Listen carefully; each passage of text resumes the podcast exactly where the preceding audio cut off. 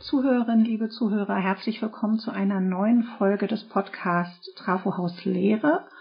Und es ist heute eine, eine kleine Premiere, weil wir eine kleine Reihe starten. Und die starten wir mit Tenshi Hara, den ich herzlich begrüße. Hallo. Hallo.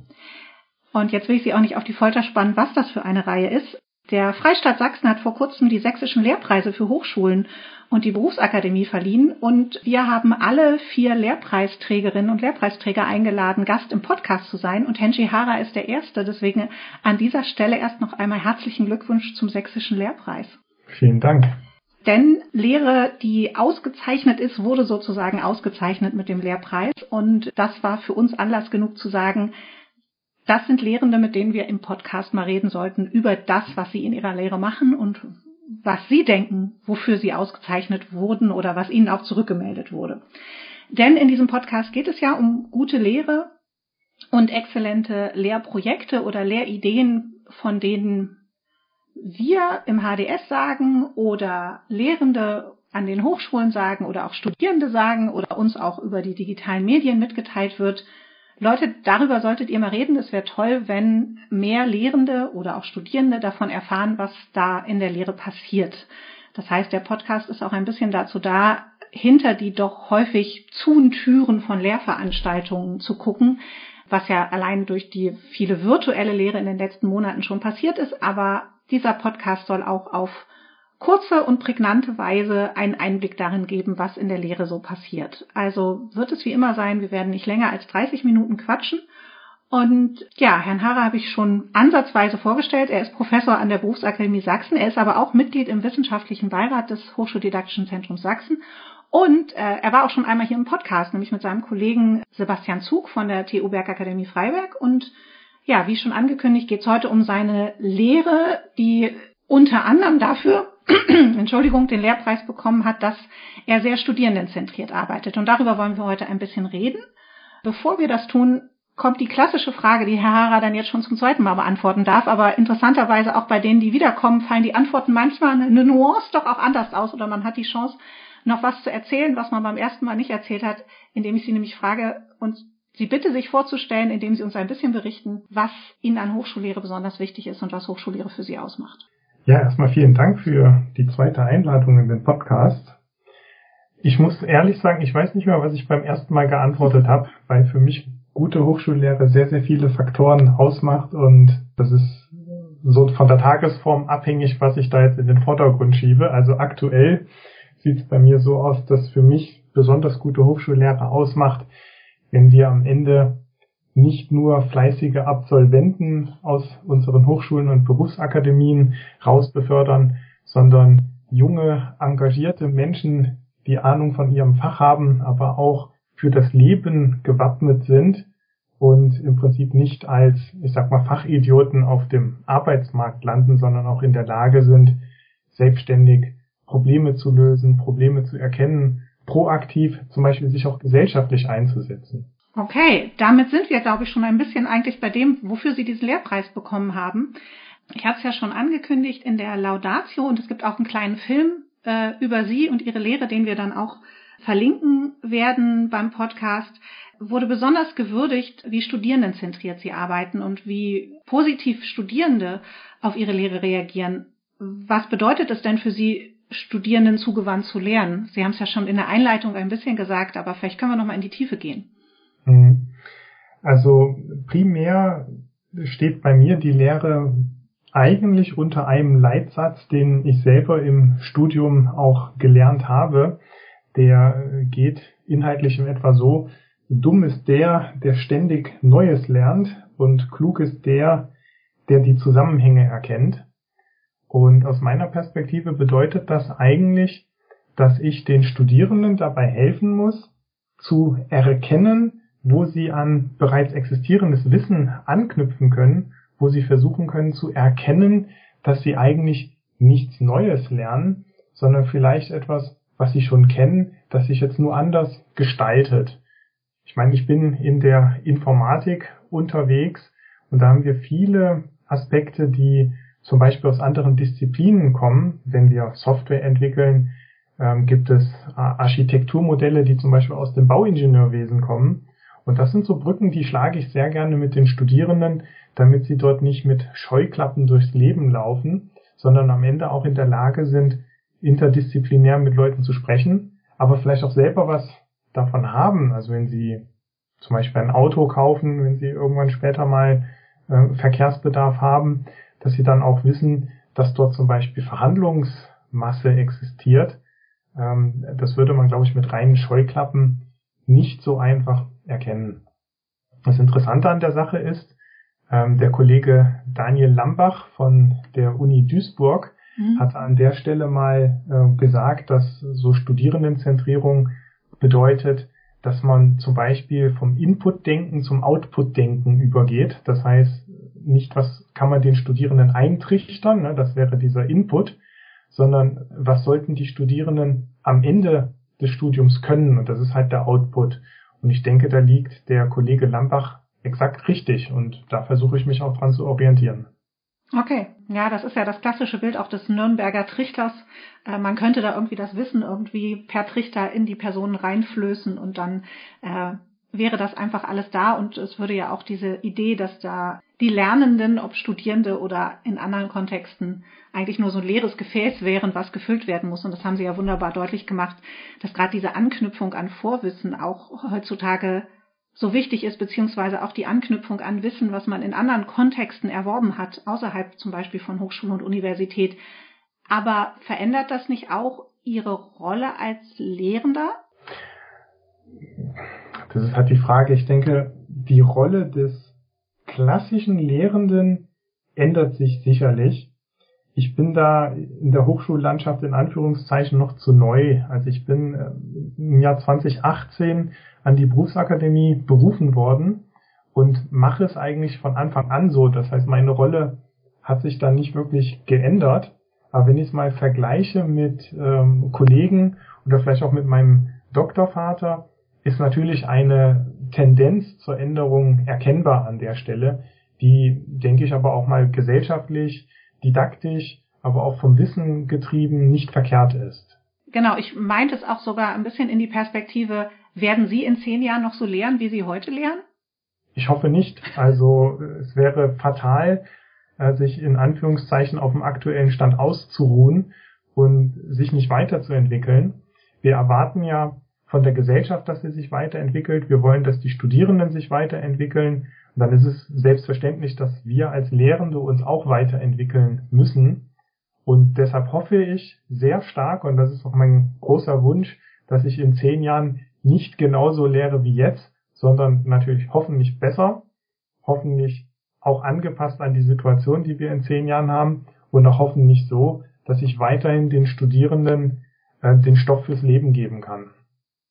Okay, ähm, wir haben äh, vor einigen Wochen eine Folge gemacht äh, zum Thema studentische Partizipation mit einem Kollegen von der äh, aus Hamburg. Und da in dem Podcast klang das so ein bisschen an, dass Studierende das auch gar nicht immer so super finden, wenn zugewandter auf sie hingearbeitet wird oder wenn von ihnen auch, ich sage es jetzt mal so plakativ, die Leistung erwartet wird, dass sie etwas erkennen. Sie haben ja sehr stark darauf gesetzt, auf dieses Verb erkennen, ne? dass die Studierenden Zusammenhänge mhm. erkennen, dass sie ihnen auch helfen, diese Erkenntnisse ähm, zu haben. Merken Sie das auch, dass Studierende das auch durchaus anstrengender finden, wenn sie selber so aktiv, sage ich mal, in der Lehre sein müssen? Ja, also ich merke das äh, insbesondere am Feedback der Studierenden bezüglich ihres Workloads, den sie ja. in meinen Lehrveranstaltungen haben. Ähm, ich lade die Studierenden zum Beispiel immer dazu ein, freiwillig ähm, sich zu beschäftigen mit Bonusleistungen, die sie dann zum Beispiel bei den Prüfungsleistungen am Ende anerkannt bekommen mhm. können, damit sie an der Stelle auch nochmal Punkte sehen, wo sie über den Inhalt der Lehrveranstaltung hinaus sich mit den Materialien zum Beispiel beschäftigen können.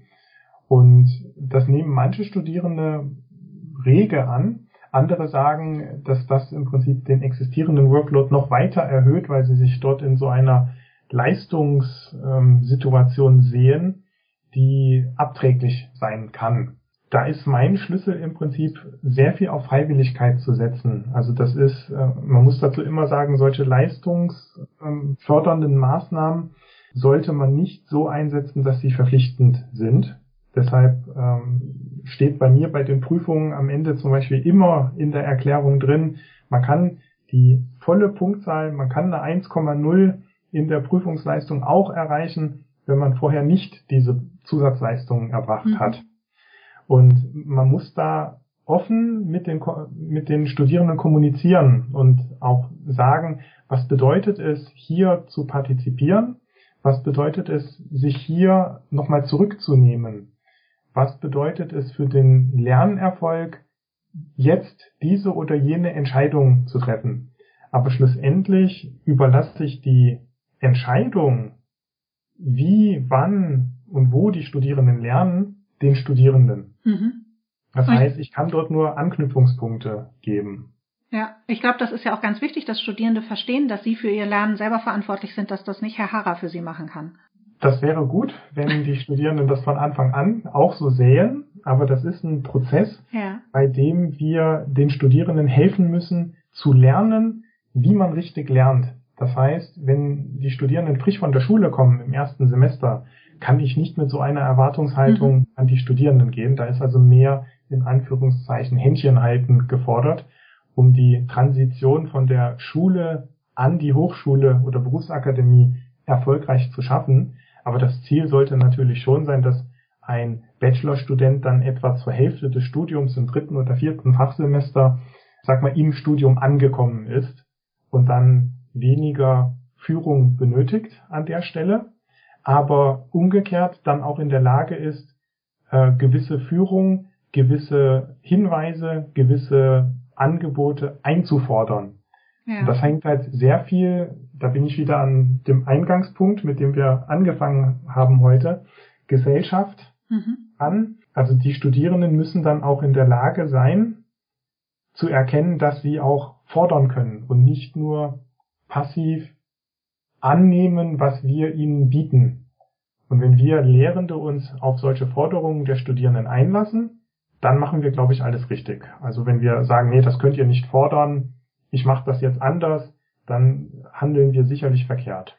Ja, ich muss ganz ehrlich sagen, aus meiner Zeit, als ich gelehrt habe, ich habe äh, gelehrt bis, also in der grundständigen Lehre gelehrt bis 2016, ähm, muss ich sagen, waren das immer die Highlights, wenn Studierende eingefordert haben. Ja, also da ist bei mir, ist mir mein Akademikerinnenherz aufgegangen, weil ich dachte, okay, jetzt legt ihr los, jetzt wollt ihr was, jetzt fordert ihr von mir auch dass ich mich auch nochmal, also ihr challenged mich und ihr holt mich auch aus einer Komfortzone raus und dann wird die Lehre eigentlich auch für mich nochmal spannend. Ja, richtig. Also das geht auch über die Lehre hinaus. Das geht zum Beispiel auch in die Prüfungsformen rein. Mhm. Ähm, ich habe jetzt meinen zweiten Jahrgang, das ist bedingt durch Corona, vorher wäre ich auch nicht auf die Idee gekommen, meinen zweiten Jahrgang, wo ich die Studierenden gefragt habe, was sie denn für das Ende des Semesters als faire und vom Workload her auch schaffbare Prüfungsleistung sehen. Mhm. Und das ist interessant, dass es Studierende gibt, die sagen, naja, so eine punktgenaue Klausur, das ist genau das, was ich brauche, an dem Tag das Wissen zu präsentieren. Andere sagen, ja, lieber vielleicht über eine Woche gestreut einen Beleg, wo ich versuchen kann, meine Gedanken zu sammeln, zu, zusammenzufassen. Andere sagen, sie wollen eine Programmierleistung reinbringen. Und das fordert mich dann natürlich an der Stelle nicht nur als Lehrender, sondern auch als Prüfender, dass ich dort trotz unterschiedlicher Prüfungsformen für dasselbe Modul, muss man an der Stelle sagen, trotzdem auch Prüfungsgerechtigkeit den Studierenden zurückgeben kann. Mhm. Da, genau, da hätte ich jetzt nochmal nachgehakt, denn ich denke, ein Argument, äh, was vielleicht auch manchmal dann von Kolleginnen und Kollegen kommen könnte, ist, das macht es ja für mich auch noch mal viel schwieriger und viel komplexer.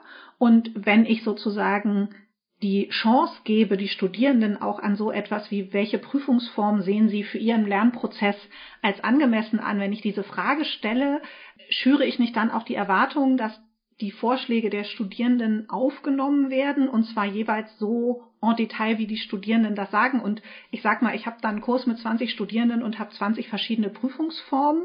Das ist ja für mich als Dozentin oder Dozent gar nicht mehr leistbar. Könnte ich mir so als Gegenargument vorstellen. Was würden Sie denn dazu sagen? Mhm. Ähm, das trifft so die Realität ziemlich gut. Mhm. Also 20 Studierende, 50 verschiedene Meinungen. Ja Ähm, ich habe das bei mir sehr simpel gelöst und habe gesagt, wir, wir leben in Deutschland äh, zum Glück in einer freien Demokratie. Also machen wir eine demokratische Entscheidung und habe im Prinzip erstmal gesammelt, was an Vorschlägen gekommen ist und diese dann zur Abstimmung gestellt und konnte das am Ende auf die Art erfolgreich auf zwei, drei Prüfungsleistungen runterbrechen, die, ich sag mal, die größten Schnittmengen dargestellt haben. Dann ging es in der Diskussion mit den Studierenden eigentlich nur noch um Details. Mhm. Also wie lang soll denn so eine Klausur sein? 90 oder 120 Minuten?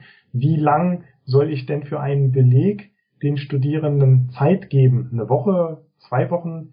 Dasselbe für eine Programmierleistung. Was, was erwarte ich denn, was diese Programmierleistung am Ende an Output geben soll? Und da hat sich dann eigentlich gezeigt, dass die Studierenden trotz anfänglich unterschiedlicher Meinung sehr schnell einen Gruppenkonsens finden, wo sie sagen, das empfinde ich als fair, wenn ich so geprüft werde und meine Kommilitonin oder mein Kommilitone so geprüft wird. Das ist zwar eine andere Prüfungsleistung, aber wenn wir die so gestalten, ist das auch fair, wenn ich für meinen Beleg meine Teilbar eine 2 bekomme und Kommilitonin XY für eine Programmierleistung auch eine 2 bekommt. Mhm. Also das ist wirklich Involvieren der Studierenden par excellence. Ja. Das heißt, die Studierenden entscheiden mit, wie prüfe ich und was ist dann auch fair für sie.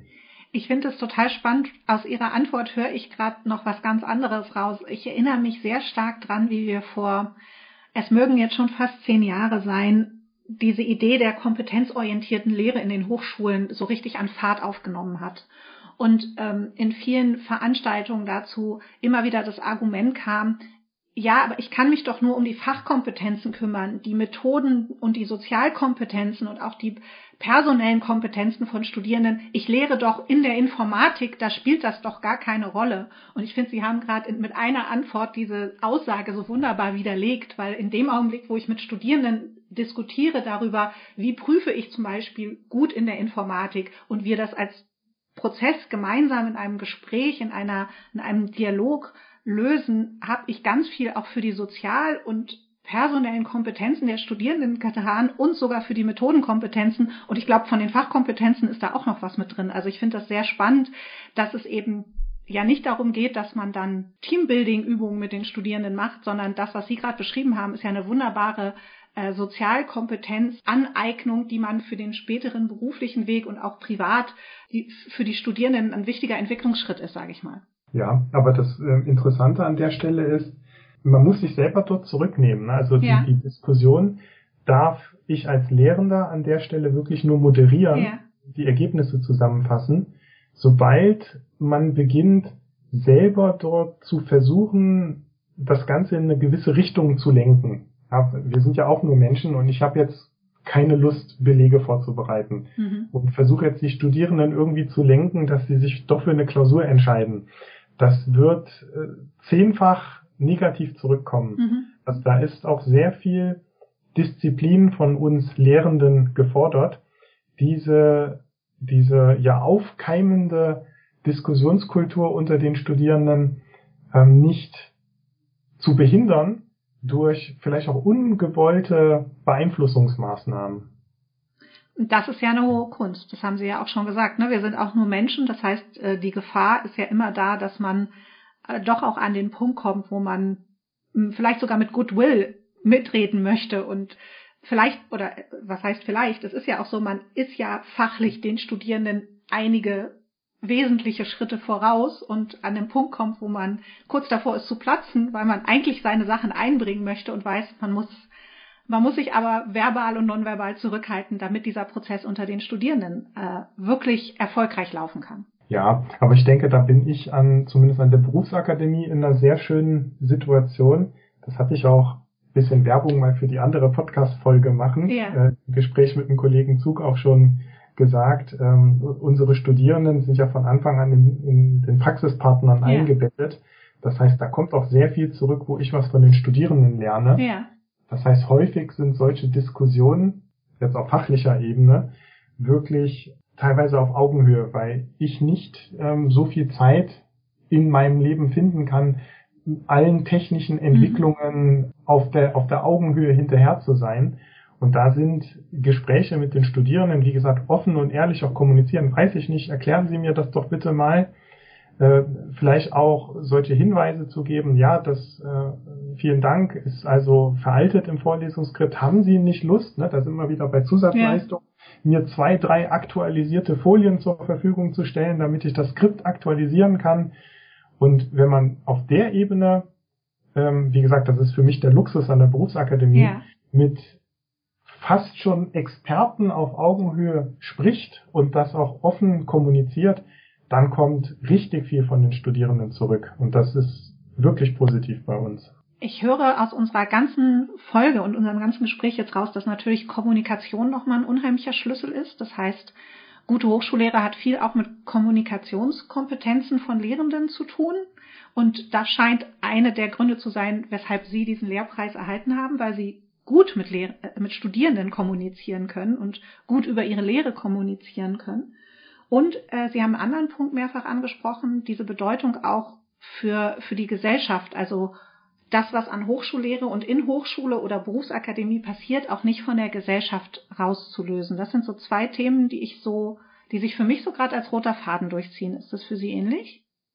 Hm, ja, definitiv. Also ich, ich sehe Studierende wirklich als, als Partner in, in meinem Berufsfeld und auf der Ebene muss ich natürlich kommunizieren mit den Studierenden. Mhm. Anders, anders geht es gar nicht. Und auch nur durch wirklich Gesprächsangebote kann ich Studierende auch gezielt unterstützen. Also manche sind zum Beispiel bei der, bei der Wissensexploration auf verlorenen Posten. Also die, die wissen nicht, wo sie ansetzen sollen. Und wenn ich dann nahbar bin, die mhm. Studierenden wissen, dass sie mit mir auch einfach sprechen können, ohne dass das direkt in, in, ich sag mal, in einer negativen Bewertung im Sinne der Prüfungsleistung am Ende äh, sich ausschlägt, dann haben wir natürlich gewonnen. Und das ist, wie Sie gesagt haben, Kommunikation. Von Anfang an ist da das A und O. Nur wer häufig spricht, häufig in Kommunikation tritt, ist am Ende auch in der Lage, in kritischen Punkten um Hilfe zu bitten oder um Feedback zu bitten. Wer halt vorher nicht spricht, hat später Probleme, wenn es dann drauf ankommt. Ja, hat diese Chance dann schon verspielt, als er noch gar nicht wusste, dass er sie verspielt. Genau. Ja. Vielen herzlichen Dank für den Einblick in Ihre Lehre, den wir heute mal ein bisschen ausführlicher gestalten konnten. Äh, ich finde das ganz viel Spannendes äh, nochmal dabei gewesen, dass vielleicht auch bei Kolleginnen und Kollegen, die jetzt mit den letzten Prüfungsleistungen beschäftigt sind oder noch Lehrveranstaltungen haben. Wir nehmen diese Folge auf Mitte Juli 21 oder sich schon damit beschäftigen, wie die Lehre im Wintersemester äh, 21, 22 aussehen kann. Vielleicht sind da noch mal ein paar spannende Anregungen dabei gewesen. Vielen herzlichen Dank für das Gespräch und um doch auch noch eine neue, neue Sache auf jeden Fall in diesem Podcast und in dieser Podcast-Folge zu haben, haben wir mal wieder unsere Abschlussfrage ein bisschen geändert. Das ist sozusagen erst das, die dritte Abschlussfrage. Wir machen den Podcast ja nun schon seit April 2020 und die ersten Monate haben wir immer nach der äh, digitalen Mülltonne und nach den digitalen Highlights gefragt und dann haben wir ein bisschen gefragt, was denken Sie, was bleibt äh, nach der Pandemie von den Innovationen aus den Pandemiesemestern? Und jetzt habe ich mir eine neue Frage überlegt und die Frage wäre, wenn Sie einen Wunsch frei hätten, was würden Sie an Hochschule gern ändern? Ein Wunsch, aber Sie haben alle Ressourcen, alles Geld der Welt. Was wäre Ihr Wunsch? Ich habe alle Ressourcen, alles Geld der Welt. Dann würde ich mir an der Stelle wünschen, dass wir Studierende von Anfang an auf einen Pfad bringen, wo sie nur noch entlang von einzelnen Entscheidungspunkten abstecken, wo sie im Leben hingehen und dann klare Ziele vor Augen haben. Diese Antwort, die richtig insbesondere in Richtung akademischer Nachwuchs und was so zum Beispiel die Stellensituation an Hochschulen angeht, mhm. da die Studierenden quasi von Anfang an wissen, dass dort auch eine Perspektive ist, am Ende dauerhaft an einem Lehrstuhl zu arbeiten, dann ist, glaube ich, auch die Motivation sehr viel höher, gute Bachelor, gute Master-Abschlüsse zu machen, vielleicht auch zu promovieren, als in der aktuellen Situation, die wir jetzt haben, wo es auch sehr viel Stellenkampf gibt, befristete Kettenverträge. Also das würde ich definitiv ändern wollen. das schließt ja wunderbar an die aktuelle Diskussion in den Social Media Kanälen, aber auch an, an anderen Medien an, die unter dem Hashtag Ich bin Hanna äh, geführt werden. Äh, vielen herzlichen Dank für diesen Wunsch, vielen herzlichen Dank für das Gespräch und liebe Zuhörerinnen, liebe Zuhörer, vielen Dank fürs Zuhören und wenn Sie Vorschläge haben, Gäste vorschlagen möchten oder Themen vorschlagen wollen, schicken Sie uns einfach eine E-Mail unter trafohauslehre.hd-sachsen.de. Vielen Dank, vielen Dank fürs Gespräch, Herr Harrer. Vielen Dank für die Einladung.